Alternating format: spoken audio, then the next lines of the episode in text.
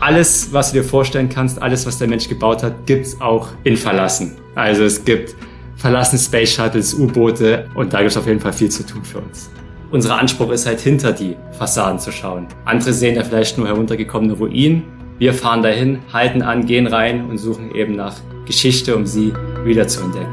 Wir gehen dorthin, wo Leute eben nicht sind. Mit offenen Augen ins Abenteuer. Das ist der Weltwach-Podcast mit Erik Lorenz. Hallo zusammen und willkommen zu einer neuen Weltwach-Folge, in der es für einige von euch womöglich so ein ganz kleines bisschen gruselig wird, denn wir erkunden in diesem Gespräch vergessene, verlassene Orte. Und zwar mit den beiden Filmemachern und YouTubern von der Broken Window Theory, Till und Marco. Und äh, naja, also wir kennen sie ja sicherlich alle, die einen oder anderen verlassenen Häuser am Ende der Straße. Blinde Fensterscheiben, äh, staubige Vorhänge, Ruinen, die von vergangenen Zeiten zeugen oder auch gar ganze Geisterstädte, die vollständig verlassen wurden. Und das Erkunden solcher Orte hat, äh, wusste ich bis vor einiger Zeit auch nicht, hat eine eigene Bezeichnung, nämlich Urban Exploring, kurz Urbex. Aber äh, was genau versteht man jetzt eigentlich darunter? Wie kommt man zu einem solchen Hobby? Welche Geschichten erzählen diese verlassenen Orte? Und was haben Till und Marco auf ihren weltweiten Erkundungstouren solcher Orte, also solcher Lost Places, was haben sie dabei alles erlebt? All das und noch mehr habe ich mit Till und Marco besprochen und zwar via Livestream auf unserem Weltwach Instagram-Kanal. Daher gibt es hier und da in unserem Gespräch auch Verweise auf Kommentare von unseren Zuschauerinnen und Zuschauern. Und noch abschließend ein ganz kurzer Hinweis. Es gibt noch ein paar Tickets für unsere diesjährigen Weltwach-Festivals Ende Juni und Anfang Juli mit Dieter Glogowski, Andrea Nuss, Michael Martin, äh, mit Live-Musik und, und, und. Ein tolles Programm, würde ich mal behaupten zumindest. Äh, schaut euch das gern an. Die entsprechenden Infos findet ihr auf weltwach.de unter Events. Ich würde mich jedenfalls freuen, möglichst viele von euch dort zu sehen. Und jetzt geht's los äh, mit den Lost Places Bitteschön. Hi, ihr beiden. Schön, dass ihr mit dabei seid. Ja, hi, Erik. Hallo. Gut, dass es geklappt hat. Perfekt. Yes, also es soll heute gehen um Urban Exploring und ihr seid darin wirklich Meister. Ihr macht äh, tolle Videos zu dem Thema und äh, ich äh, kann es wirklich kaum erwarten, dieses Thema mit euch zu erkunden. Wir haben uns darüber bei Weltwach noch nie unterhalten und dementsprechend wird es höchste Zeit, dass sich das ändert. Und ich habe gerade schon eure YouTube-Videos angesprochen und ich würde ganz gern mit einem ganz konkreten Video einsteigen, nämlich einem, das uns äh, nach Italien führt. Und zwar zu einer naja, zu einer halb versunkenen Kirche. Ich glaube, das Dach ist sogar eingestürzt. Rein visuell wirklich beeindruckend.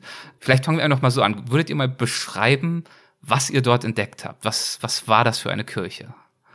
Ähm, das war, ich glaube, es ist mittlerweile ein paar Jahre her, vielleicht drei Jahre. Da waren wir unterwegs in unserem Land, was wir nach wie vor als unser Lieblingsland für Lost Places bezeichnen, nämlich Italien wir sind da gefühlt jedes Jahr lang unterwegs, machen jedes Jahr im Sommer einen Roadtrip, weil da gibt's einfach so viel zu entdecken. Und eines unserer Highlights aus den letzten Jahren war eben diese tatsächlich versunkene Kirche. Ja, das war eigentlich das besonders Spannende. Es ist eine jahrhundertealte Kirche, die wurde äh, vor vielen, vielen Jahrhunderten gebaut. Ich habe das Datum nicht mehr im Kopf. Was daran so besonders ist, äh, nach Erdbeben hat die Kirche begonnen, sich in den Boden abzusinken. Mhm. Und in der Vergangenheit war das Eingangsportal mehrere Meter hoch, aber als wir angekommen sind, wir mussten geduckt ins Innere laufen. Und als wir dann drinnen waren, haben wir gesehen, dass relativ im Zentrum des Gebäudes inzwischen eine Quelle entspringt. Ja, da ist ein kleiner Bach und da hat sich so viel Wasser angesammelt, dass der mittlerweile in einem Bach vorne aus dem Portal rausläuft. Also das war eine extrem magische Atmosphäre, zumal dadurch, dass da jetzt auch Wasser war, sich ein ganzes Ökosystem gebildet hat. Ja, da sind überall Bäume gewachsen, Pflanzen, alles war grün im Inneren der alten Kirche, wie du schon gesagt hast. Das Dach war eingestürzt und das konnte sich da alles entwickeln in Abwesenheit der Menschen. Und das war wirklich so diese klassische Location, wie man sich vorstellt, wenn man jetzt eine postapokalyptische Welt denkt. Eine Welt ohne Menschen, viele hundert Jahre nachdem die Menschen ausgestorben sind, hat man so eine Location im Kopf, finde ich. Und zwar eben postapokalyptisch, in dem Fall nicht irgendwie eine, eine verstrahltes Wasteland, wo es nichts mehr gibt, alles abgestorben ist aufgrund irgendeiner apokalyptischen Katastrophe, sondern wirklich, wie, wie du es auch beschrieben hast, magisch, äh, wie ein wunderschöner, längst verlorener, vergessener Ort, was es ja auch ist. So kann man sich wirklich vorstellen, ähm, was passieren könnte, wenn eines Tages äh, die Welt ohne uns weiter fortbesteht. Genau, also diese Postapokalypse, die birgt ja auch eine gewisse Schönheit in sich. Mhm. Wenn man äh, Orte sich selbst überlässt, dann holt sich die Natur das alles wieder zurück. Und äh, das machen wir auch ganz oft, dass wir diese Schönheit im Verfall versuchen zu finden und auch darzustellen, weil wir die, die hat uns eigentlich seit Anfang an begeistert. Und äh, das war auch so das Ziel unserer ersten Videos. Es waren sehr ästhetische und ruhige Videos, dass wir einfach nur die Ästhetik des Verfalls auch zeigen. Mittlerweile sind wir dort, dass wir auch die Geschichte der Orte mit erzählen. Mhm. Und diese Ästhetik finde ich an diesem Ort äh, deshalb auch so beeindruckend, weil sie sich natürlich klar über das Visuelle erstreckt. Das ist ja wirklich wie, wie ein Filmset für ein Paradebeispiel für einen solchen verlassenen Ort, der von der Natur auf wunderschöne Art und Weise zurückerobert wurde. Aber es erstreckt sich natürlich zum Beispiel auch auf die Geräuschkulisse, also dieses Wasser, das dort durch diesen, durch dieses Eingangsportal gluckert. Das habt ihr auch schon beschrieben beschrieben. Und daneben dieser Fakt, dass eine Kirche natürlich auch ein kulturelles Gebäude ist und dass damit auch ein ganz bestimmter Vibe, auch eine Atmosphäre von diesen Gemäuern ausgeht, weil man sich ungefähr vorstellen kann, was dort vor vielen Jahrhunderten passiert ist, dass dort gebetet wurde, dass dort geglaubt wurde und so weiter und so fort. Also wirklich eine schöne Verbindung aus einer alten kulturellen ähm, Erinnerung ist es ja heute dann an das, was dort wohl mal gewesen sein mag und eben aber auch die Kraft, die sanfte Kraft und die geduldige Kraft der Natur. Ja, und das Ganze eben dann auch an diesem heiligen Ort, ne? Also dass wirklich genau in der Mitte einer Kirche eine türkisfarbene Quelle aus dem Boden äh, gluckert, wie du so schön gesagt hast, ist äh, ja. ein krasser Zufall. Echt toll. Übrigens, ich weiß nicht, ob du das weißt, aber das war wirklich ein Filmset. Also es wurde für Filme verwendet. Wusste ich nicht. Ich glaube für einen italienischen ah, ja, okay. Das wurde für einen italienischen Film verwendet und das ist ziemlich interessant, weil normalerweise, wenn solche Filme gedreht werden, diese Szenarien, die werden halt kreiert, die werden erschaffen, die werden gebaut. Genau. Aber diese Orte gibt's halt in der Wirklichkeit. Das haben sich die bei dem, die Leute bei dem italienischen Film zunutze gemacht. Und diese Orte, die es in der Wirklichkeit gibt, die sind oft nochmal viel, viel spannender als das, was sich Leute überhaupt ausdenken können. Das ist uns auf jeden Fall von unseren Touren auch schon aufgefallen. Ja. Das äh, passiert uns ab und zu. Also wir waren auch ähm, an einem anderen Ort in Italien, in Krakow, das ist eine Geisterstadt. Ähm, mhm. Der Goldene Berg heißt das. Und das ist ebenfalls, es sieht bisschen Wasteland-mäßig aus, weil es eben im Süden von Italien gelegen ist, also kaum Vegetation, äh, sehr skurrile, fast schon Mondlandschaftartige Weiten und dann erhebt sich dieser Berg und du hast diese altertümlich aussehenden Häuser, die teilweise zusammengestürzt sind und die ziehen sich da einmal über den gesamten Hang. Das ist auch sehr, sehr beeindruckend. Es wäre halt immer schön, jetzt irgendwie noch ein Foto zu sehen, deswegen versuchen wir das so ausgeschmückt zu beschreiben. Wir, wir sehen das vor unserem inneren Auge und fügen natürlich dann am Ende auch nochmal in die Kommentare äh, beziehungsweise in die Show Notes ein paar Videolinks ein, ja, damit unsere gut. Zuschauerinnen, Zuschauer, Hörerinnen, Hörer sich das natürlich dann im Nachhinein auch nochmal anschauen können. Das ist tatsächlich oft ein Problem, wenn wir mit Leuten sprechen ähm, und die uns fragen, ihr seid also Urbexer, Urban Explorer, was genau ist das? Mhm. Und dann sagen wir, wir steigen ein in verlassene Strukturen und verlassene Gebäude. Dann schauen die meisten erstmal relativ ähm, skeptisch. Sag ich mal, also die verstehen am Anfang ja. nie, genau, also okay, warum, warum genau tut ihr das? Genau. Dann gibt's diese Themen Asbest und die ganzen Schadstoffe ist ja jetzt auch nicht sehr gemütlich. Mhm. Warum genau tut ihr das? Aber diese magischen Orte, die hat man nie vor Augen. Die hat man maximal vor Augen, wenn man vielleicht irgendwie ein postapokalyptisches Videospiel spielt oder so. Aber wie Marco schon sagt, auch für Leute, die Filme drehen, diese Orte existieren einfach wirklich auf der Welt. Man muss sie nur finden und wenn man sie gefunden hat, dann kann man das erkunden und zwar im echten Leben und das ist schon, das ist abgefahren. Das ist abgefahren und das hat eben die Bezeichnung, du hast es gerade auch nochmal angesprochen, Urban Exploration oder kurz Urbex und du hast gerade auch erwähnt, ihr werdet immer wieder gefragt, was ist denn das genau? Und du hast die Frage eigentlich auch schon beantwortet. Das bedeutet einzusteigen in verlassene Gebäude. Ähm, ist es das im Wesentlichen auch schon oder gibt es da noch bestimmte Parameter, Ansprüche oder wie auch immer, wo ihr sagt, also das muss erfüllt sein, dann würden wir von einem Urban Exploration Projekt sprechen? Ja, ich würde sagen, das definiert tatsächlich jeder für sich. Mhm. Also diese Orte, die haben ja sehr, sehr viele Facetten. Und wenn man dort äh, zu dem Ort hingeht, dann hat man vielleicht verschiedene Interessen. Zum Beispiel, einige Leute be äh, beschränken sich darauf, auf Dächer zu gehen, auf Dächer zu klettern. Diese Gebäude müssen nicht mal unbedingt verlassen sein. Es kann auch mitten in der Stadt irgendwelche Hochhäuser sein. Mhm. Und die versuchen halt immer irgendwie aufs Dach zu kommen. Nennt man Roofing. So, mhm. das ist auf jeden Fall auch ein Teil des Urban Explorations. Dann gibt's aber eben noch eine Subnische, wo es zum Beispiel darum geht, eben in Katakomben reinzugehen, in irgendwelche Keller, in den Untergrund. Mhm. Und es gibt Leute, die beschränken sich komplett einfach nur auf Bunker. Trotzdem ist es für die auch Urban Exploration.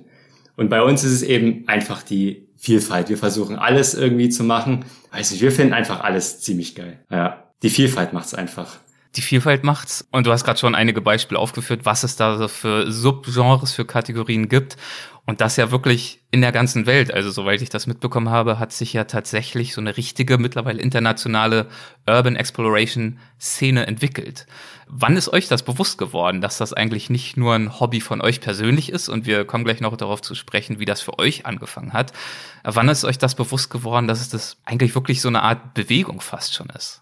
Hm, ich glaube, das fing damit an, dass wir das halt zum ersten Mal gemacht haben mhm. und dann waren wir direkt gefesselt von diesem Hobby und äh, wenn man sich dann damit beschäftigt, dann müsste man natürlich ähm, neue Orte finden. Und um diese Orte zu finden, haben wir einfach online recherchiert und sind dabei über diesen Begriff gestolpert und haben dann äh, verstanden, wie du schon sagst, dass das nicht unser persönliches Hobby ist, was auch bis zu dem Zeitpunkt keinen Namen hatte. Wir sind einfach in eine Fabrik quasi eingestiegen ähm, sondern es war auf einmal eine weltweite Community. Und dann sind auch ganz viele tolle Fotos aufgeploppt und mhm. wir haben gedacht, krass, diese Orte existieren da draußen, die würden wir auch gern sehen. Äh, aber man fängt natürlich erstmal regional an, in seiner eigenen kleinen Stadt und ähm, geht mit offenen Augen durch die Welt auf einmal. Es ist immer, wenn man sich auf irgendwas sensibilisiert, dann sieht man diese Sachen plötzlich überall. Ja. Also zum Beispiel, wenn du jetzt ein Autofan bist oder so, dann fallen dir diese Erlkönig-Autos auf. Die andere Leute, wo die einfach sagen, es ist ein komischer Lack. Und genauso ist es bei uns. Hm. Wir sind dann durch die Stadt gefahren und haben gesehen, da hinten, da wächst ein Baum aus dem Dach oder da ist ein Graffiti an der Fassade, ist wahrscheinlich verlassen. Und auf einmal sieht man das überall. Und äh, so haben wir angefangen zu erkunden. Du hast gerade diese Fabrik angesprochen, in die ihr dann eingestiegen seid damals.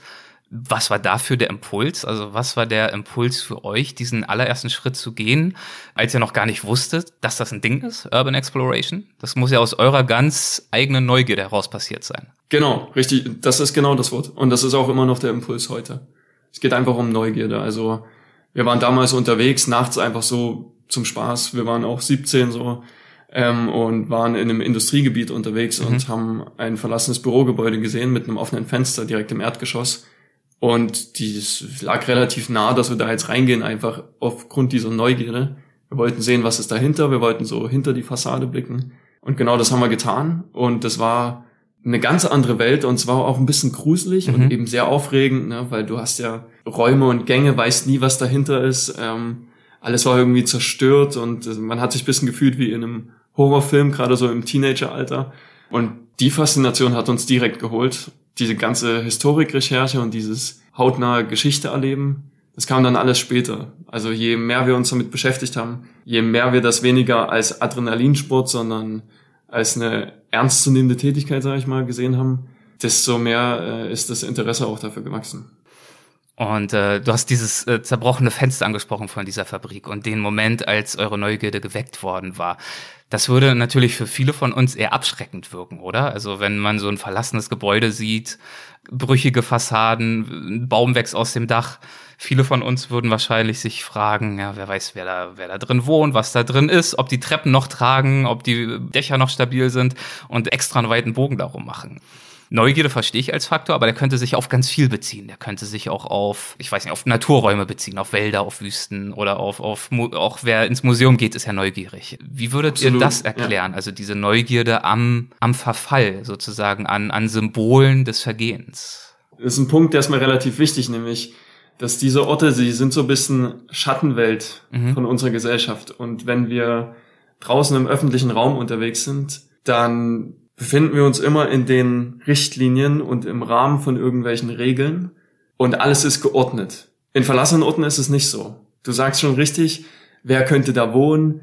Ist es noch sicher, dort zu laufen? Ist es das nicht? Das sind quasi alles äh, Risiken und Sachen, die man dann in der ähm, Situation selbst in die Hand nehmen muss. Und ähm, wenn wir uns die Welt so allgemein anschauen, dann ist eben schon fast alles erkundet. Also wir leben eigentlich in einem Zeitalter von Google Maps. Mhm. Man macht Satellitenbild auf, man kann sich alles anschauen, man kann alles googeln. Ähm, mit diesen Orten ist es ein bisschen anders, man muss dann noch entdecken auf eigene Faust und ich glaube, das ist ein Riesenreiz, den das Ganze ausmacht. Ja, und ich glaube, davon abgesehen, wir sind da einfach äh, dabei hängen geblieben, weil wir auch, ich sag mal, kreative Menschen sind, die wie jeder von uns, jeder hat diesen Impuls, irgendwas zu erschaffen, kreativ zu sein. Und wir, unser, unser kreatives Outlet, unser kreativer Impuls sorgt dafür, dass wir ja Filme machen und fotografieren. Und diese, diese Orte, das sind halt Sachen, Fotomotive, Videomotive, die sieht man außerhalb von diesen Orten mhm. natürlich nirgendwo. Ja, und das fand man einfach so faszinierend, dass wir dann auch als ja, kreative Menschen gesagt haben, ja, wir versuchen diese Orte einfach einzufangen und den Menschen auch präsent, zu präsentieren in unseren Fotos und Videos. Ja, das macht ihr wirklich toll. Und wie das gekommen ist und wie ihr das auch kreativ umsetzt, ähm, darauf würde ich natürlich gern auch gleich noch zu sprechen kommen. Hier schreibt auch schon Urbex so würde ich es mal lesen, ähm, dass ähm, das Urban Exploration auch für sie wirklich wie ein Museum ist, wo man tatsächlich überall hingehen kann, wo man alles anfassen kann, also wo man eben nicht einzelne ja. Objekte oder Bilder bestaunt, was ja auch wunderbar ist, sondern die gesamte Umgebung, das gesamte Eintauchen bedeutet, man ist im Museum. Das Museum ist der Raum an sich und das ist natürlich, äh, ja, kann ich mir vorstellen, ein ganz besonderes Gefühl. Genau, auch hier wird nochmal geschrieben, wie ein Museum nur ungeschönt. Ja, und interaktiv. Mhm. Also man kann ja auch direkt, äh, da gibt's, muss man dazu sagen, in der Szene ähm, verschiedene Auffassungen, wie weit man gehen kann beim Erkunden. Es gibt Menschen, die rühren gar nichts an. Es gibt sogar Leute, die räumen in den Locations auf. Also es gibt äh, jede mögliche Form von Urbex. Wir halten es so, dass wir nichts mitnehmen und nichts kaputt machen und alles an seinen Platz zurücklegen. Aber wir gehen auf jeden Fall zum Beispiel durch persönliche Dokumente. Denn wenn man jetzt, ähm, sagen wir mal, man erkundet eine verlassene Villa, mhm.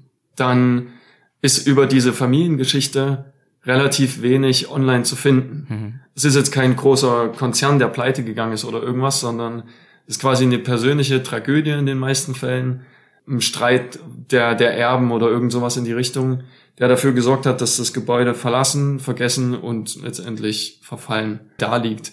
Und um jetzt zu verstehen, was dort passiert ist, vielleicht war die Person krank oder ist ausgewandert oder irgendwas in die Richtung, muss man halt ähm, auch durch Dokumente gehen, gucken, war die Person verschuldet, gab es einen Clinch in der Familie oder sonst irgend sowas. Das ist auf jeden Fall ein Eindringen in die Privatsphäre. Wir für uns finden das in Ordnung und wenn wir die Geschichte dann auch online teilen in Videos, dann pixeln wir die Sachen, die wichtig sind, um das auf wirklich explizite Personen zurückverfolgen zu können. Mhm. Wir halten das auch so mit den Locations, also die Orte, die wir preisgeben in den Videos, die kann man nur sehr schwer finden.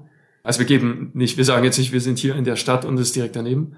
Andere Leute finden das aber nicht so cool, dass wir durch die persönlichen Dokumente gehen.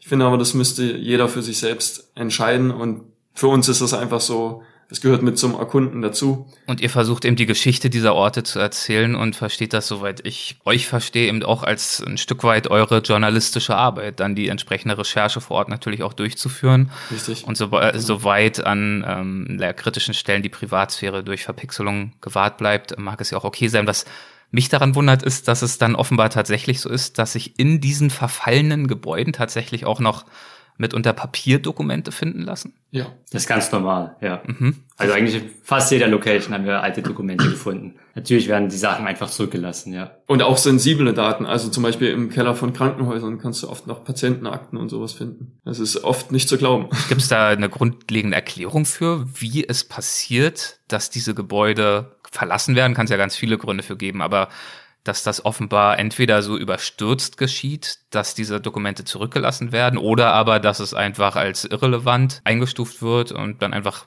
dagelassen wird. Warum ist das so? Warum lassen Menschen diese Dokumente, diese Inhalte, zum Teil ja auch Möbel, Einrichtungsgegenstände und so weiter zurück? Ja, bleiben wir mal beim Beispiel von dem Krankenhaus mit den Krankenakten im Keller. Hm. Äh, meine Erklärung äh, dafür ist oft, dass diese Krankenhäuser in privater Hand waren und dass sie einfach irgendwann bankrott gegangen sind. Ja, und damit wurde das Eigentum überschrieben, zum Beispiel an die Bank. Und die Eigentümer, die vor, vorherigen Eigentümer und die Mitarbeiter, die mussten natürlich alles dort lassen, mhm. weil es jetzt Wertanlage ist der Bank.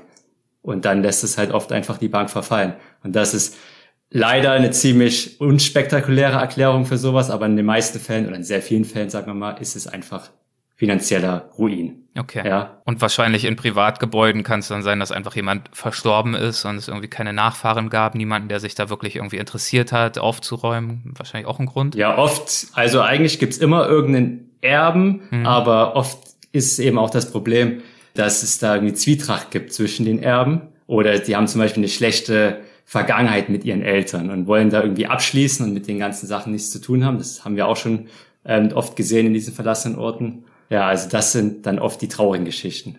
Da gibt es einfach kein Interesse, das zu retten. Lost and Found, äh, der Podcast, äh, schreibt ja auch gerade, dass er auch glaubt, dass äh, der Verfall an sich natürlich auch sehr faszinierend ist. Also die Frage, wir hatten es vorhin schon mit dem Beispiel der Kirche, was passiert eigentlich mit einem Gebäude, wenn es nicht mehr bewohnt wird? Könnt ihr darauf ein bisschen eingehen? Also die unterschiedlichen Verfallsstadien, die ihr entdeckt, die ihr erkundet und was das auch über diesen Prozess des Verfalls aussagt? Grundsätzlich lässt sich erstmal sagen, dass Gebäude an sich sehr langsam verfallen, sofern die Witterung nicht reinkommt. Hm. Aber sobald du irgendwo ein offenes Fenster hast und das zwei, drei Jahre allen Jahreszeiten ausgesetzt ist, dann geht das Ganze sehr, sehr schnell. Es bildet sich Schimmel, ähm, das Mauerwerk wird feucht und brüchig, ähm, überall platzt die Farbe ab. Damit fängt es meistens an, dass sich alles anfängt zu wellen und dann nach und nach runterkommt. Im Fall von Industrie hast du Rost, der setzt sehr, sehr schnell ein. Und wir haben eigentlich schon alle Stadien von Verfall gesehen. Also wir haben sowohl Orte gesehen, die waren ähm, ein, zwei Jahrzehnte verlassen, aber halt komplett geschlossen. Mhm. Und da sah es noch gut aus. Und dann haben wir Häuser gesehen, die waren fünf Jahre verlassen, aber krassen Witterungen ausgesetzt und die waren sehr, sehr einbruchs, einsturzgefährdet.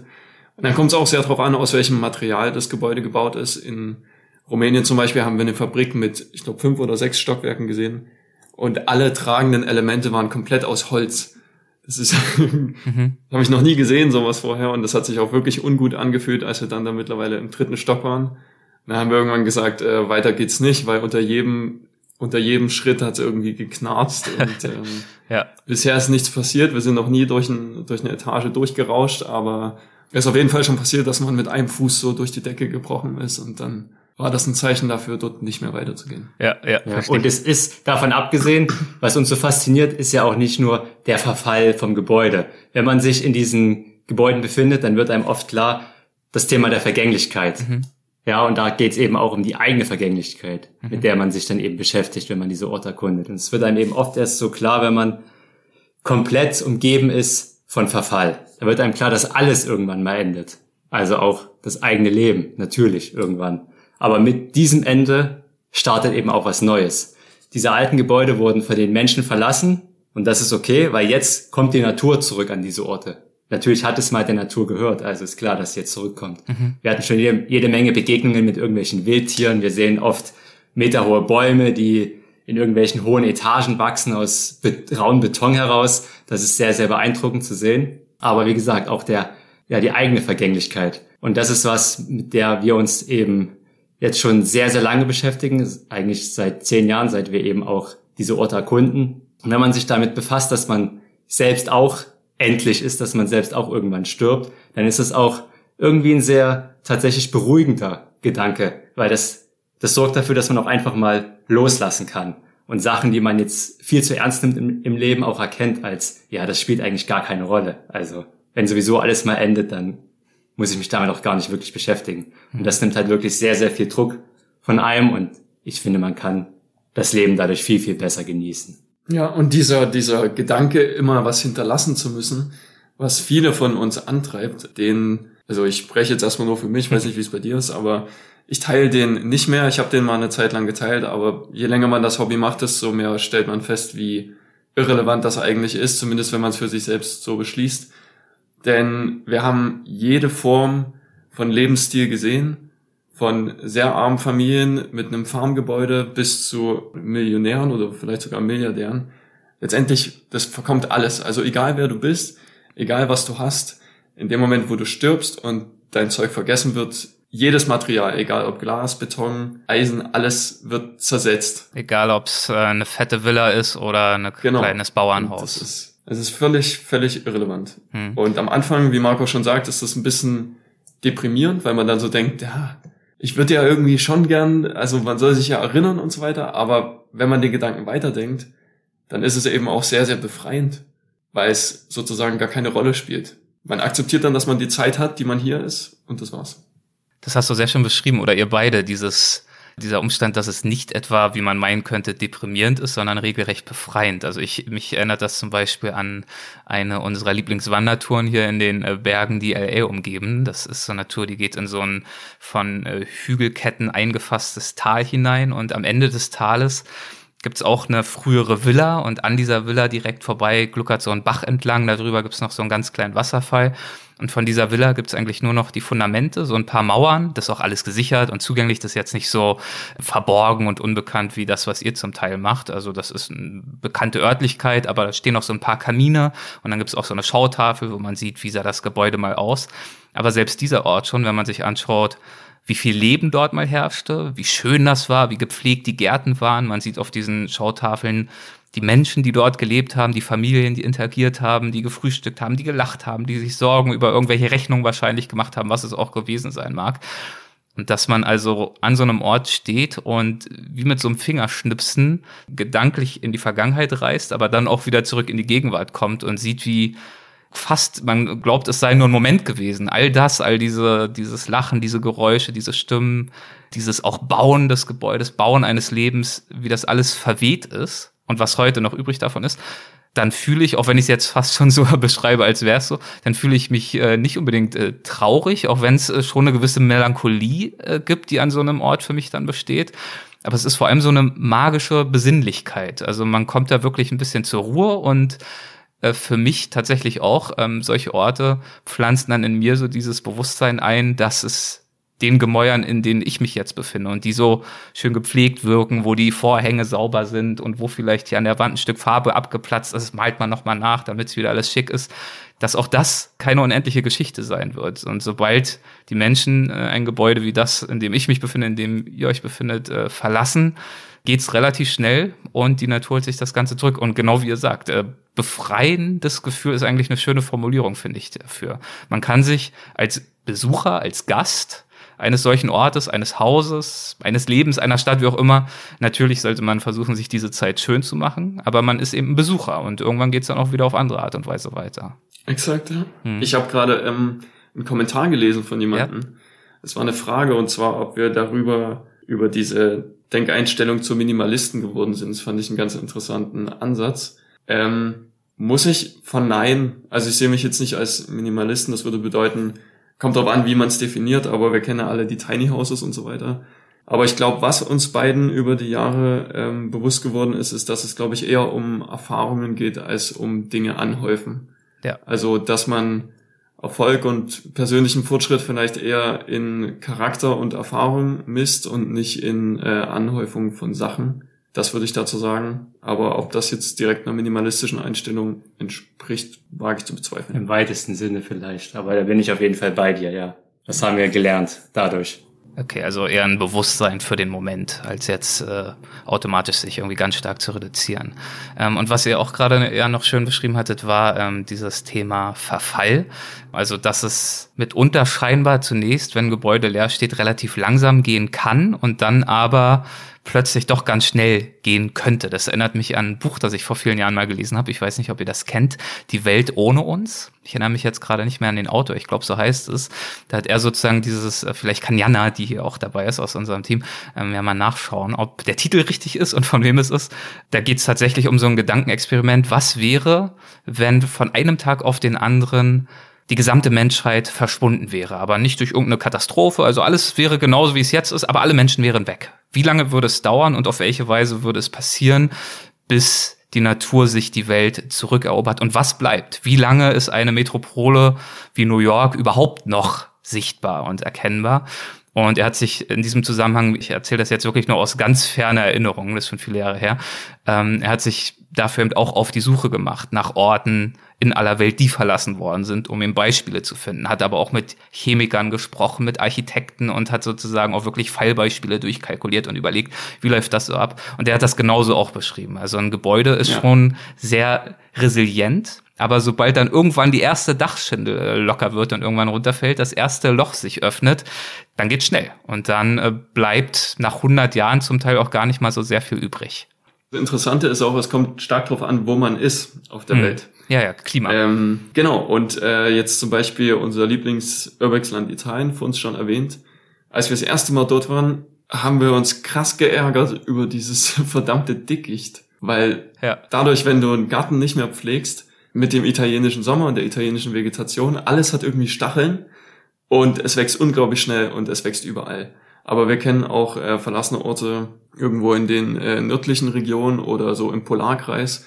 Und da hast du zum Beispiel so gut wie gar keinen Verfall. Also der Frost, mhm. ähm, Vegetation gibt sowieso keine und äh, der Frost der bremst auch all diese Verfallprozesse wie Rost und Schimmel und so weiter so weit ab, dass die Sachen wie konserviert sind. Ich meine, dasselbe machen wir auch mit unserem Essen, ne? wenn wir es ja. kühlen. Und genauso funktioniert es quasi auch mit Verfall. Mhm.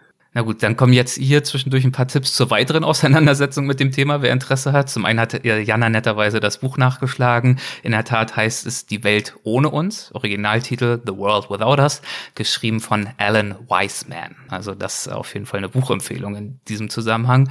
Und äh, Lost and Found, der Podcast, erwähnt hier gerade auch noch, dass es auch eine tolle Doku-Serie gab bei NTV. Wer weiß, vielleicht gibt es das ja noch in der Mediathek mit dem Namen Zukunft ohne Menschen. Also tatsächlich äh, viele verschiedene Formate, Medien und so weiter, Autoren, die sich äh, mit diesen Fragen auch beschäftigen und so eben auch ihr als, als YouTuber und nicht zuletzt ja auch als Reisende. Das muss man ja auch dazu sagen.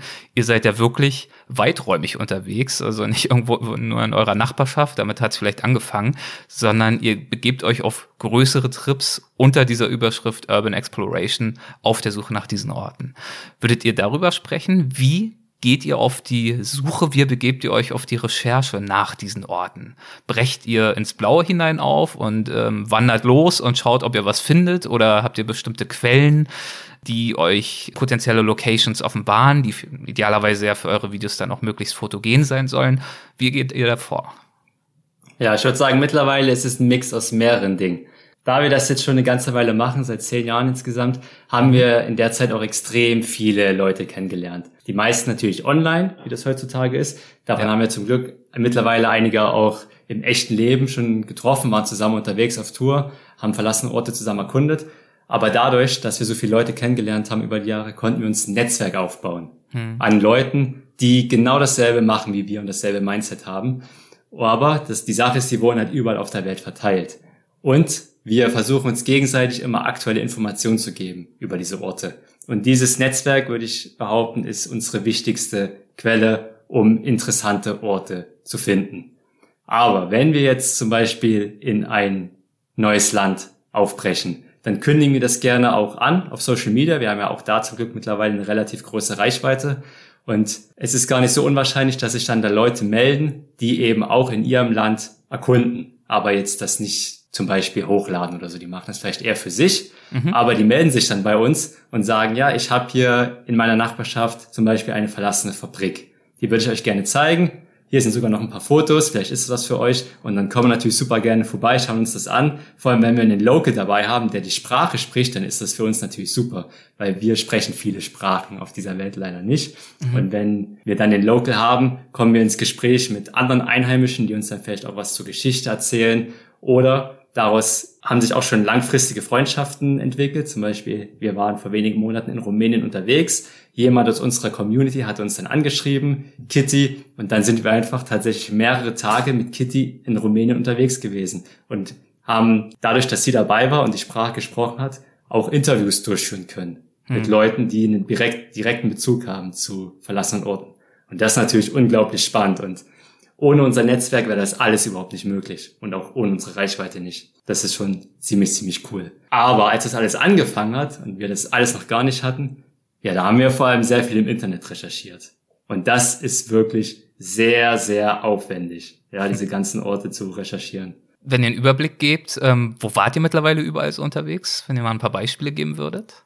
Ja, im Balkan waren wir im letzten Jahr, also Montenegro, Kroatien, Bosnien-Herzegowina. Ähm, wir waren dieses Jahr in Rumänien. Wir waren in Deutschland, in allen Ländern, die an Deutschland angrenzen, unterwegs mittlerweile. Ähm, aber ich glaube, aktuell waren wir bisher nur in Europa unterwegs. Offiziell, ja, oder? Ja. Was denkst du? Till? Aber unsere Karte erstreckt sich auf jeden Fall äh, über den Rest der Welt. Und ich würde sagen, wir haben auch, ähm, also wenn wir irgendwie privat außerhalb von Europa waren, haben wir auch so immer wenn man irgendwie was Verlassenes sieht, dann schaut man sich das noch an. Mhm. Aber jetzt mit BWT, mit unserem Kanal, waren wir wirklich nur in Europa. Das liegt aber in erster Linie daran, ähm, dass wir, wenn wir reisen, meistens mit dem Auto unterwegs sind, denn diese Orte sind ja weit verstreut und oft ja. nicht gut zu erreichen mit ähm, öffentlichen Verkehrsmitteln. Und äh, dementsprechend, wenn man jetzt irgendwo hinfliegen würde, dann bräuchte man eine Menge Zeit, einen Mietwagen vor Ort, äh, eine Route und so weiter und so fort. Aber diese ganzen Ideen stehen. Also wir hatten zum Beispiel mal eine, äh, einen Flug tatsächlich gebucht nach Georgien, das ist drei Jahre her.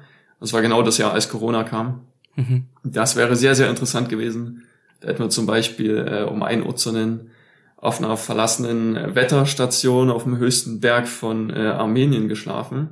Bei minus 15 Grad. Das wäre sehr interessant gewesen. Ähm, und lauter so eine Sachen gibt's halt überall auf der Welt. Aber wir haben ja noch einige Jahre vor uns hoffentlich, wenn der Asbest uns nicht eher kriegt. Weiß man ja nie. wenn der Asbest uns nicht eher kriegt. Ja, das ist aber auch ein gutes Stichwort. Äh, Asbest, äh, ihr habt vorhin auch, äh, ich glaube Rumänien war es angesprochen, wo ihr dann doch mal auf morschen äh, Gebälken marschiert seid und dann auch ein Fuß mal irgendwo durchgebrochen ist. Wie steht's denn um die Gefahren bei diesem Hobby? Gibt's da vielleicht auch Risiken oder Dinge, vor denen ihr euch in Acht nehmen müsst, die gar nicht mal so offensichtlich sind, außer dass dass man jetzt natürlich nicht von einer alten, äh, brüchigen Mauer erschlagen werden möchte? Ja, also die, die unsichtbaren Gefahren sind tatsächlich die weit gefährlicheren. Mhm. Die sind äh, weniger plötzlich, aber Asbest, Taubenkot, Schimmelpilze, PAKs, also so Brandrückstände und lauter so eine Schadstoffe, gerade auch wenn man viel in der Industrie unterwegs ist und so. Oder wir kennen es auch im Osten von Deutschland, ne? da wurde so viel mit Asbest gebaut. Das ist dort, wo wir äh, ansässig sind und wo wir auch viel erkundet haben am Anfang wenn man sich da nicht auskennt und irgendwie nur so eine kleine Maske aus dem Baumarkt mitnimmt, wo man sich normalerweise vor Sägespänen schützt, dann geht man da durch in dem Glauben, dass man sicher ist, aber atmet die ganze Zeit diese Fasern. Und je nachdem, wie extrem man unterwegs ist und wie oft, kann das halt wirklich sehr krasse gesundheitliche Risiken in sich bergen. Wir passen uns da an, also ähm, wir haben FFP3-Masken, so Halbgesichtsmasken, äh, wir tragen Handschuhe, wenn es nötig ist. Und wenn man jetzt so andere Erkundungen macht, wie in Minen zum Beispiel, muss man sich ebenfalls ein bisschen auskennen. Gasmessgeräte. Man muss dran denken, dass man genug Wasser mitnimmt, äh, falls man sich verläuft und so eine Geschichten. Denn das macht ihr ja auch. Ihr seid ja mitunter auch in alten Bergwerken sogar unterwegs. Ja, ja, ja, genau. Das, aber bisher nur einmal. Mhm, okay. Ja, Hat aber, glaube ich, dann wahrscheinlich auch gereicht, ne? Wir haben uns fast verlaufen und deswegen haben wir jetzt erstmal das jahrelang nicht gemacht, haben uns ja. auf andere Orte konzentriert, aber ja, wir werden auch wieder Bergwerk erkunden. Aber ja, das, was Till gesagt hat, das sind auf jeden Fall die heimtückischen Gefahren. Aber was ich natürlich auch noch hervorheben möchte, ist, dass das alles nicht unbedingt legal ist, was wir machen. Ja, ist natürlich, natürlich Hausfriedensbruch. Wäre die nächste Frage gewesen. Ja. Gefahr kann ja auch sein, Sicherheitspersonal, äh, rechtliche Probleme. Wie steht's denn darum? Ja, also wir hatten in unseren zehn Jahren äh, Urbex-Erfahrung schon mehrere Kontakte mit Wachdienst, mit Polizei, auch mit Militär. Also man muss auf jeden Fall sich bewusst sein, dass man Hausfriedensbruch begeht und dass es auch bedeuten kann, dass man eine Anzeige kassiert.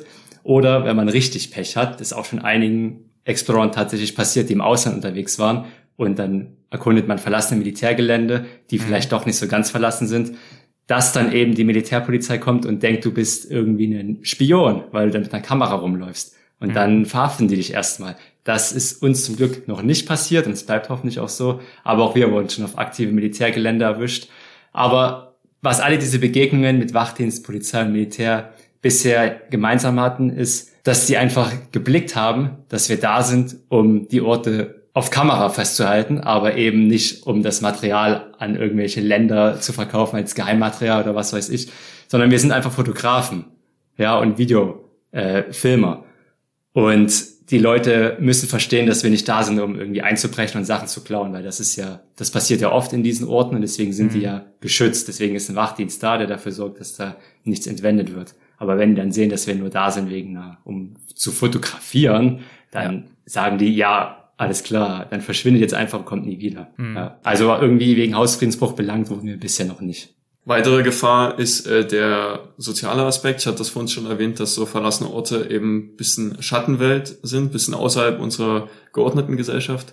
Das heißt, da ziehen sich natürlich auch Leute hin zurück, die ähm, mit dem Rest der Gesellschaft nicht so viel zu tun haben. Drogenabhängige Menschen sind dort öfter, suchen dort Unterschlupf. Obdachlose Menschen, wir haben auch einmal schon äh, einen Drogendeal beobachtet in Tschechien, wurden da zum Glück mhm. nicht gesehen.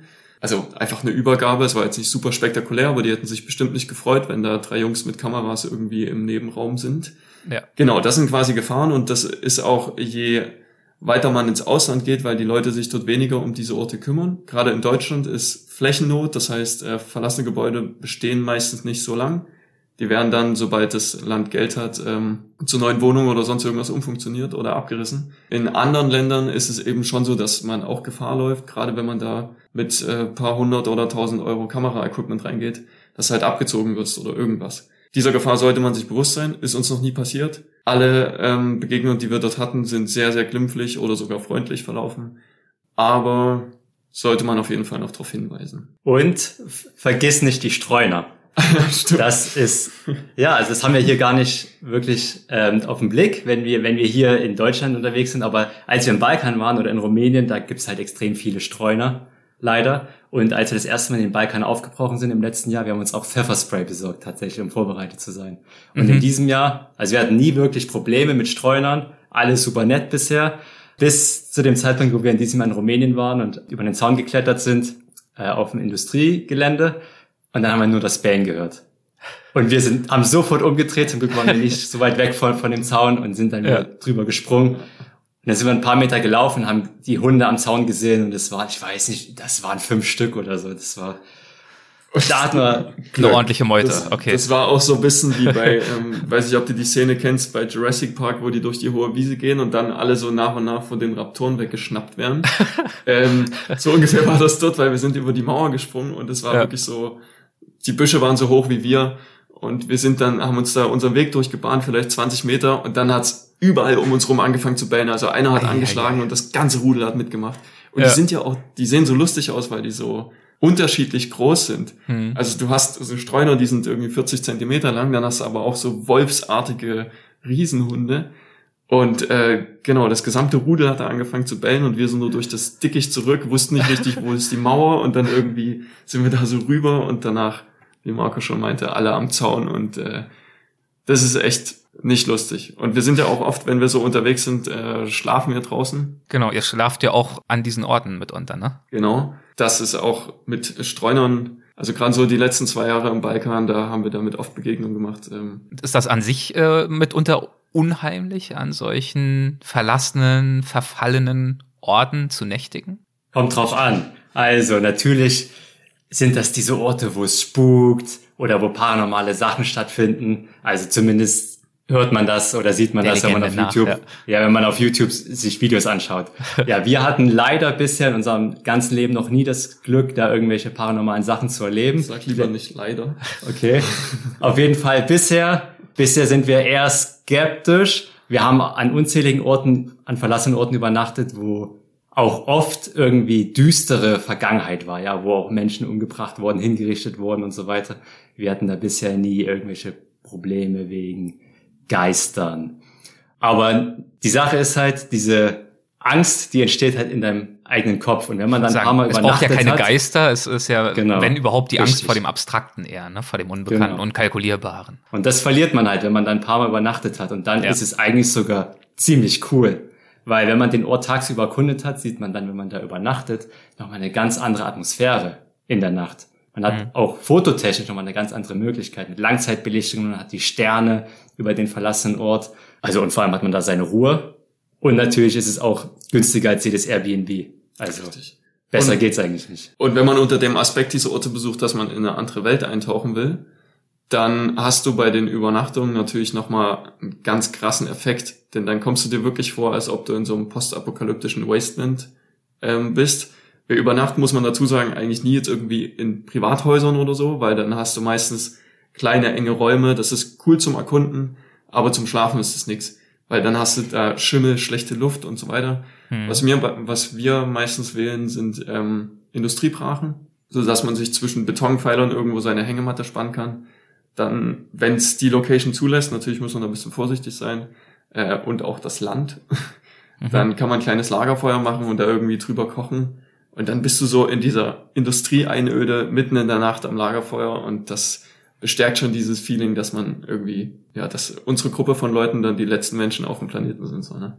Das ist ein cooles, äh, cooles Gefühl. Hm. Dieser Umgang mit diesen Unwägbarkeiten, mit Risiken, mit Gefahren, ähm, ist das für euch auch, auch wenn ihr das alles äh, souverän managt und gut durchdacht vorgeht, ist das für euch auch ein Teil des Reizes? Also diese gewisse innere Anspannung, äh, eben nicht zu wissen, was da ist, also grundsätzlich schon mal Neugierde, aber dann eben auch zu wissen, wir sollten besser auch hellwach sein, einfach aus unter Sicherheitsaspekten. Ja, das gehört auf jeden Fall dazu. Ich meine, es ist und bleibt ein Abenteuer und mhm. Abenteuer sind auch vielschichtig und da gehört eben auch das dazu. Eben diese Spannung, dass man auch nicht weiß, was passiert, ob es überhaupt klappt, ob da nicht sogar vielleicht auch die Polizei sogar schon auf uns wartet, weil wir schon gesehen wurden vorher. Also das gehört einfach alles dazu, ja. Und natürlich ähm, ist es auch das Adrenalin, was uns da beflügelt bei der ganzen Sache. Klar. Aber davon abgesehen sind es auch die ganzen anderen Sachen, die wir bereits genannt haben vorher. Okay, also wir haben ausgiebig darüber gesprochen, was euch dabei antreibt, welche Art die Neugierde ist, wie ihr euch an diesen Orten fühlt. Was motiviert euch dazu, all das äh, auch zu dokumentieren und zu teilen? Was möchtet ihr vielleicht auch mit eurer Arbeit, mit euren Videos vermitteln, falls es da was gibt, falls ihr eine bestimmte Wirkung oder bestimmte Gedanken erzielen möchtet? Ähm, verschiedene Aspekte. Ich würde einfach mal einen nennen.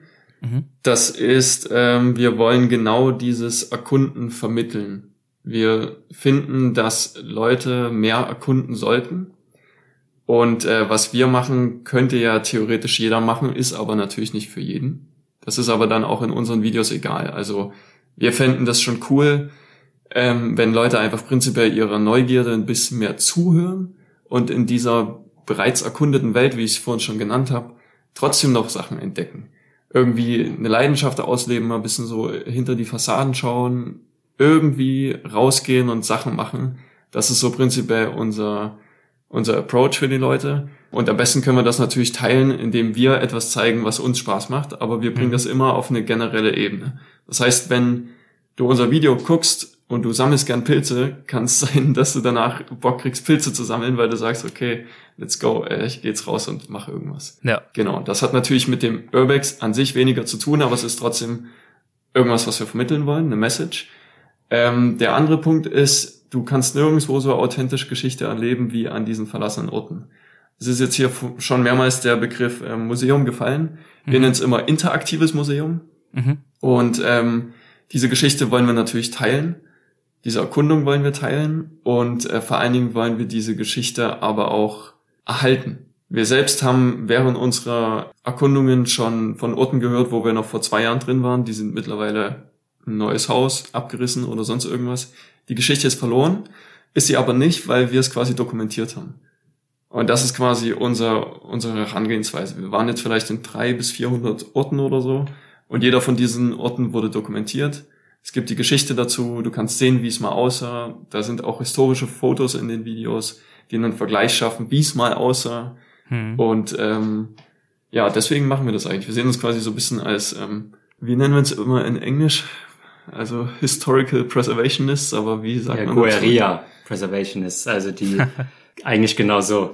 Und es ist halt auch die Sache, was Till gesagt hat, dieses man kann sich erstmal denken, ja, was interessiert mich die Geschichte von irgendeinem so Haus? Aber es ist halt eben auch oft verlorene Geschichte. Also es ist teilweise auch, also an diesen Orten ist wirklich Geschichte passiert. Aber die Sache ist, seitdem diese Orte verlassen sind, ist die Geschichte eben in diesen Orten eingesperrt, weil die Menschen seitdem da nie wieder waren. Es sind echte Zeitkapseln. Und dadurch, dass die Menschen diese dort nicht sind, sehen sie die Geschichte nicht. Und wir sind eben da, diese Geschichte wieder zu entdecken und den Menschen diese verborgenen Welten zugänglich zu machen, ja, Geschichte wiederzuentdecken. Ja, hier wird gerade auch geschrieben, die Leute wissen oft gar nicht, wo sie einfach gedankenlos dran vorbeilaufen, wie viel da zum Teil dahinter steckt an Geschichte und irgendwann ist es dann eben auf einmal weg.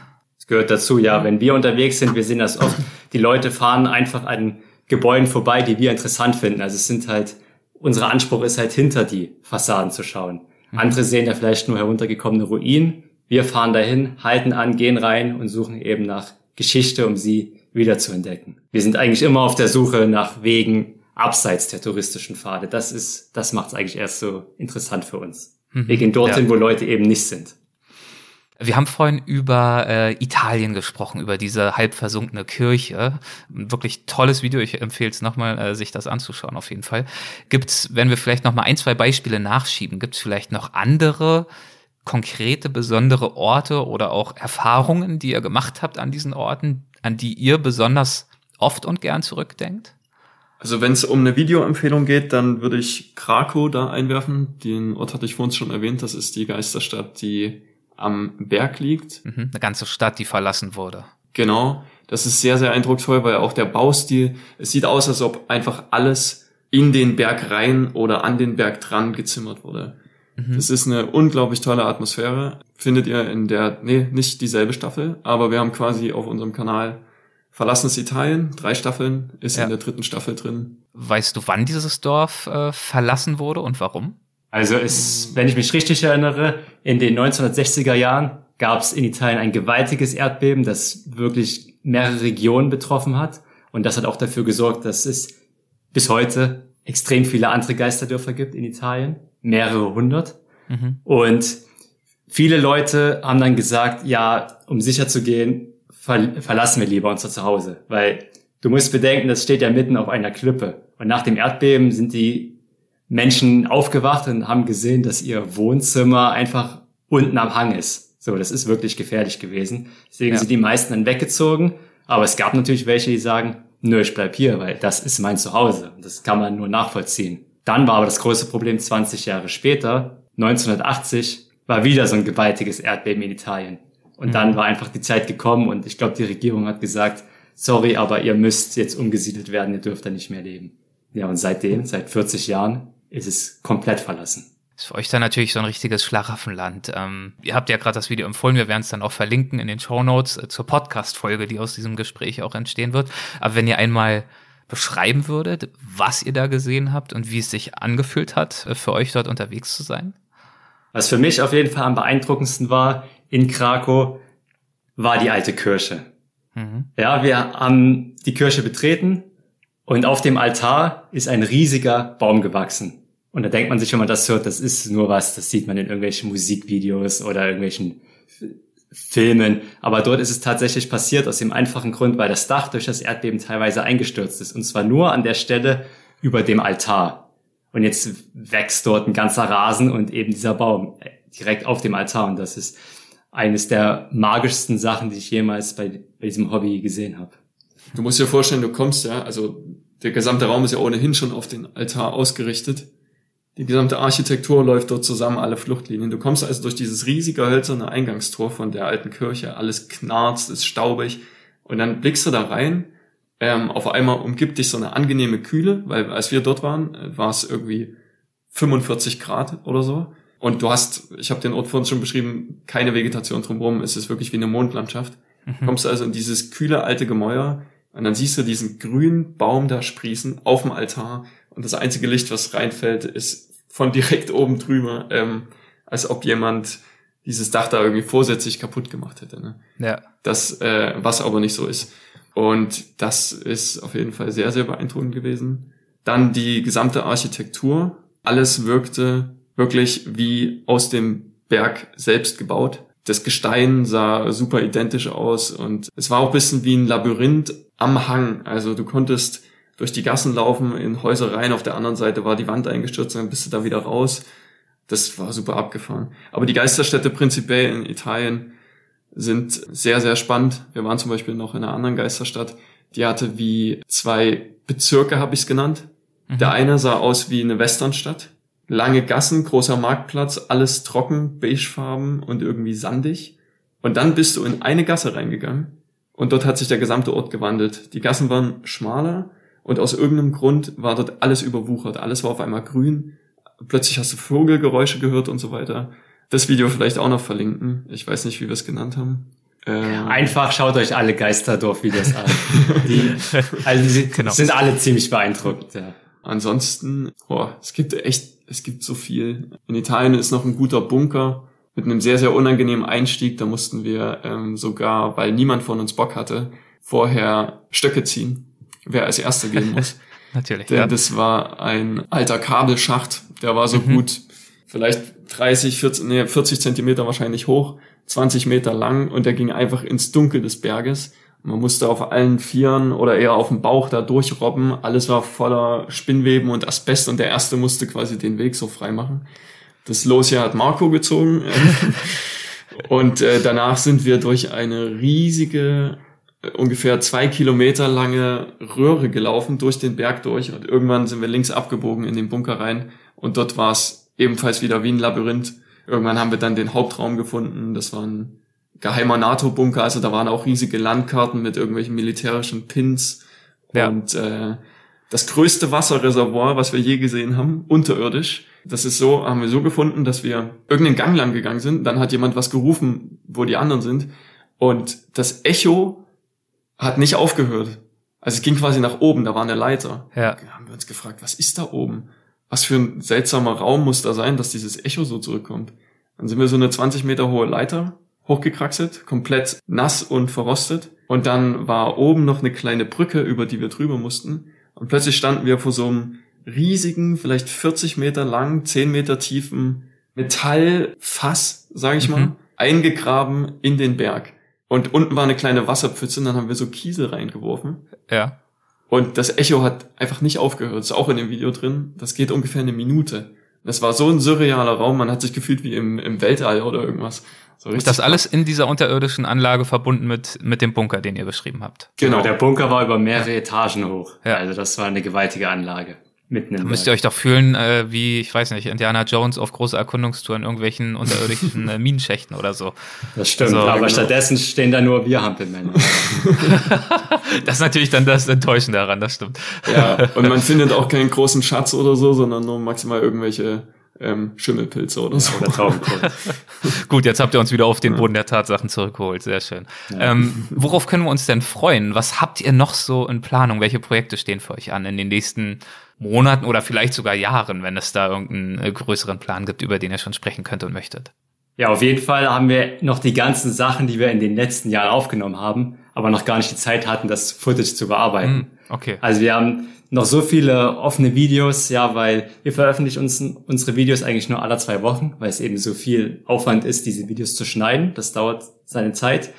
Und dadurch haben wir einen riesigen Backlog von jeder Menge unveröffentlichten Reisen. Und da ist sehr, sehr cooles Zeug dabei. Also da freue ich mich dann da am Schnitt zu sein. Aber ja, wir haben natürlich Telazon erwähnt, wir haben überall auf der Welt Orte, also überall, wo Menschen leben, gibt es auch verlassene Orte. Und das Spannende mhm. ist, es gibt auch dort verlassene Orte, wo keine Menschen leben. Mhm. Ja, weil die Menschen natürlich dort verschwunden sind. Und auch alles, was du dir vorstellen kannst, alles, was der Mensch gebaut hat, gibt's auch in Verlassen. Also es gibt verlassene Space Shuttles, U-Boote, also alles, was du dir vorstellen kannst, gibt's auch irgendwo verlassen. Und da gibt's auf jeden Fall viel zu tun für uns. Das Problem ist, wie kommen wir hin? Denn meist sind diese Orte jetzt irgendwo in der Pampa und nur für einen Ort eine halbe Weltreise auf sich zu nehmen, ist natürlich nicht drin. Wir haben auch immer so ein festes Reisefenster von ungefähr zwei Monaten im mhm. Sommer und ansonsten machen wir kürzere Trips von einer Woche oder so. Mal sehen. Also wir müssen halt nebenbei noch Sachen machen, deswegen sind so große Weltreisen schwierig, aber wir haben theoretisch, wenn du dir die Welt anschaust, auf jedem Breitengrad mehrere Sachen total abgefahrenes Zeug. Äh, es gibt zum Beispiel einen Leuchtturm betrieben mit einer Nuklearbatterie und lauter so ein Zeug. Also mhm. es gibt mhm. unglaublich viele Geschichten ähm, und wahrscheinlich sind das nur zehn Prozent der tollen Orte, die wir kennen. Und wenn ihr euch für ein potenzielles Ziel entscheidet, was muss der Ort beinhalten? Geht ihr da eher nach der Geschichte, nach dem Kuriosumsfaktor oder denkt ihr wirklich auch von Anfang an visuell? Also geht es vor allem auch nicht zuletzt darum, visuell eine überzeugende Geschichte erzählen zu können? Ja, im besten Fall ist es natürlich alles. Weil ja. wir sind Filmemacher, wir sind Fotografen, wir müssen natürlich auch darauf achten, wie wir das alles veröffentlichen und wie das bei den Leuten ankommt. Also wenn es alles zu bieten hat, dann versuchen wir da natürlich so schnell wie möglich hinzukommen. Ja, ja. Wir versuchen äh, sogenannte One-Shot-Locations zu vermeiden. Mhm. Ähm, das sind oft, oft ist das so ein Ding von Fotografen, das ist quasi ein Motiv. Man muss auch sagen, in der Szene wird viel nachfotografiert oder es gibt eben genau diesen einen Blickwinkel und dann sammeln die Leute quasi diese Orte, indem sie ja. sagen, ah, das ist hier der, der Festsaal, den fotografiere ich von hier, da sieht das gut aus mit der Flucht. Und dann sind die quasi fertig mit der Location. Das ist bei uns nie so. Wir waren ähm, auch viel mit einem Freund unterwegs, der ist Urbex-Fotograf. Und der hat immer den, der hat das den BWT-Faktor genannt, äh, weil wir halt fünfmal so Broken lang Window Theory Faktor, also euer, genau, euer YouTube-Kanalname, ja. Exakt, äh, und wir brauchen immer fünfmal so lang wie er, weil er halt seine Shots macht und wir da durch das ganze Zeug stöbern und gucken und so weiter und alles ja. produzieren müssen, was wir dann fürs Video brauchen. Ähm, ich habe total vergessen, wo ich eigentlich war. Ja, andere Leute mit dem Hobby, die machen eine ganze Tour an einem Tag und wir ist halt oft so, dass wir nur eine Location an einem Tag schaffen. Mhm. So. Aber das ist voll okay, weil wir haben eine sehr gute Zeit und am Ende kommt sogar noch ein cooles Video raus. Genau, ich wollte sagen, das merkt man in den Videos ja auch an. Ach schön, ja, jetzt habe ich erstmal eine äh, Playlist äh, gedanklich, äh, die ich jetzt nochmal abarbeiten muss. Gibt's noch viel zu entdecken bei euch auf dem Kanal. Und für euch gibt's auch viel zu entdecken. Viele Ziele, ähm, viele verborgene, verlassene Orte. Ich wünsche euch dabei weiterhin viel Spaß und äh, danke euch wirklich herzlich, dass ihr uns von diesem Hobby, wirklich außergewöhnliches und äh, außergewöhnlich spannendes Hobby, wie ich finde, äh, dass ihr uns davon erzählt habt. Vielen, vielen Dank. Ja, sehr, gerne. Man hat ja auch die Begeisterung angemerkt. Es hat echt Spaß gemacht, mit dir sich darüber zu unterhalten. Ja, und ähm, wir sagen immer am Ende unserer Videos, äh, keep exploring, also bleibt neugierig und erkundet die Welt. Das würde ich auf jeden Fall allen, die jetzt hier zugehört haben, noch so mit an die Hand geben. Dass es wirklich völlig egal ist, in welcher Form ihr das tut, aber erkunden ist wichtig und ist irgendwie unserer Meinung nach so ein bisschen wie ein Drang, den wir in uns haben das soll einfach jeder Mensch so für sich ausleben und äh, dann ist genau. es eine schöne Sache. Macht den Podcast aus und geht jetzt raus und erkundet. genau. so ist es. Dem ist nichts hinzuzufügen. Perfekt. Alles klar. Macht's gut. Besten Dank. Ciao. Ciao, ciao. Ja, danke dir. Ciao. Tschüss.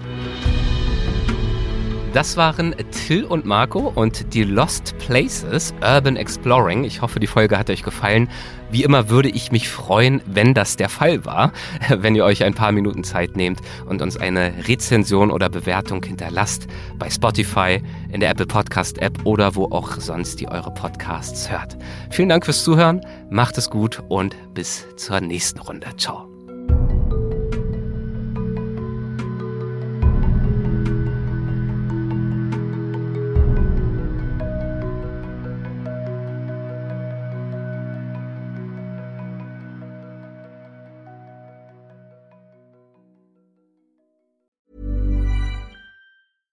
Catch yourself eating the same flavorless dinner three days in a row? Dreaming of something better? Well, HelloFresh is your guilt-free dream come true, baby. It's me, Kiki Palmer. Let's wake up those taste buds with hot, juicy pecan-crusted chicken or garlic butter shrimp scampi. Mm. Hello Fresh. Stop dreaming of all the delicious possibilities and dig in at HelloFresh.com. Let's get this dinner party started. Even when we're on a budget, we still deserve nice things. Quince is a place to scoop up stunning high end goods for 50 to 80% less than similar brands. They have buttery soft cashmere sweaters starting at $50, luxurious Italian leather bags, and so much more.